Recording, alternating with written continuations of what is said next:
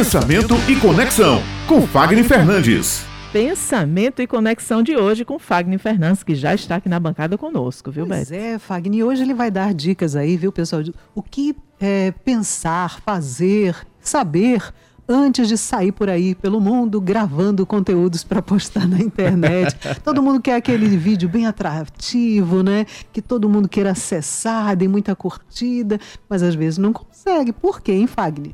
Bom dia! Bom dia! Simplesmente porque nós estamos hoje sofrendo aquela avalanche de informação. Então, buscando isso, né? Cada vez mais eu querendo chamar a atenção das pessoas, sem ter um propósito, um motivo tão claro, que por vezes, na grande maioria das pessoas, é a mesma coisa, ou seja, aprenda isso, fazendo isso você consegue aquilo, aprenda a conseguir cada vez mais rápido fazer com que o seu conteúdo alcance isso ou descubra aquilo e as pessoas acabam se perdendo. Nós deixamos de nos tornar comunicadores para nos tornarmos fazedores de conteúdo. A palavra fazedores de conteúdo.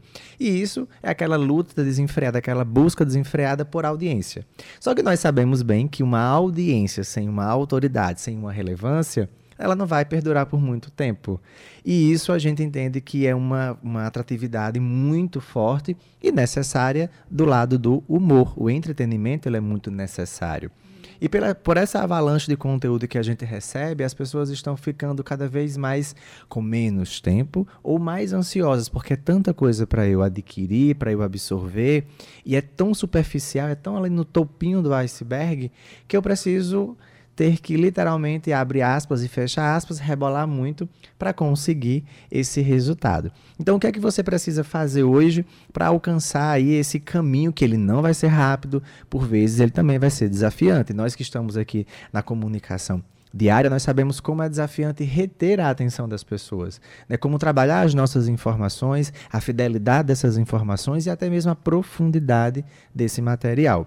Então, hoje, nós precisamos ter esse equilíbrio entre a audiência e a autoridade. Conseguir conciliar isso talvez seja uma das descobertas ainda não tão ativas que nós precisamos aprofundar. Porque de forma muito famigerada as pessoas querem apenas audiência, eu quero muito aplauso, eu quero muito o volume. E esse volume, sem você saber o que fazer com ele, você acaba sendo aí um produtor de um sucesso só. Porque, por repetição, uma hora você vai conseguir alcançar esse resultado. Mas ele é replicável, ele é o que você realmente deseja, ele é exaustivo, ele consegue ter ali uma frequência que permita o jogo acontecer ou não? Então, quais são as três perguntas que eu gosto muito de trabalhar e ensinar para as pessoas no dia a dia? E são perguntas que elas vão mudando conforme a profundidade da, do próprio desenvolvimento de narrativa. A primeira pergunta que tem que ser feita é: quando você vai gravar o material, quando você vai construir um material, ele é útil para quem? Ele é útil para mim? Ele é útil para a minha audiência? Para que nicho, que parte, que subdivisão da minha audiência ele é importante? Porque se eu não tenho isso com clareza, eu vou construir algo muito genérico. E quanto mais genérico, talvez eu tenha mais acesso. Mas eu não tenho aquilo que seja o meu objetivo final. Que é a minha segunda pergunta. Qual é o seu objetivo quando você constrói isso? O que é que você uhum. quer alcançar?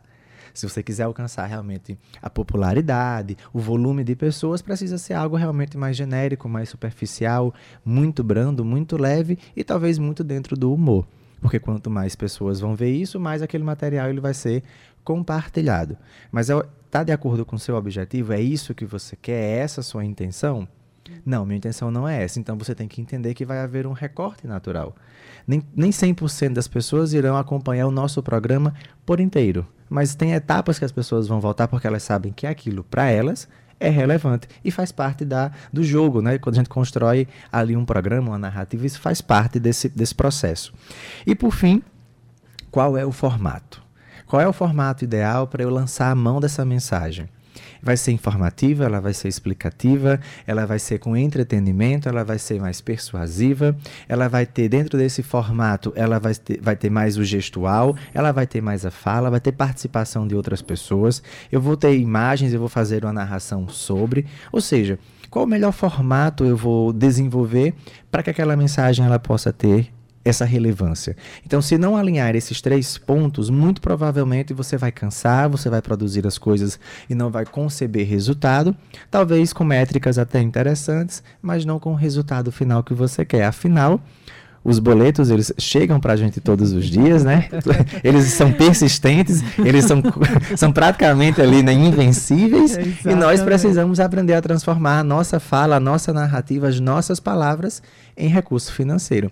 Do contrário, eu posso até ser uma pessoa que atraia muita atenção dos outros, mas se eu não souber converter, vai ficar difícil o equilíbrio aí entre você ter que saldar os seus boletos, né, e ter aí uma, uma qualidade de vida interessante. Então, para que você possa ter esse sucesso, aprenda a alinhar a, a, sair desse movimento do fazedor, né? Quanto mais melhor, do fazedor do conteúdo, para você ter aí uma narrativa mais estratégica e se tornar uma autoridade com a audiência. E não o contrário. Maravilha, muito obrigada, é, Fagner, por mais essas dicas aqui na coluna Pensamento e Conexão de hoje. Muito obrigada, uma ótima semana e até a próxima terça-feira. Se Deus quiser, que já já está chegando São João, né? É, com mais conteúdo aqui para nós.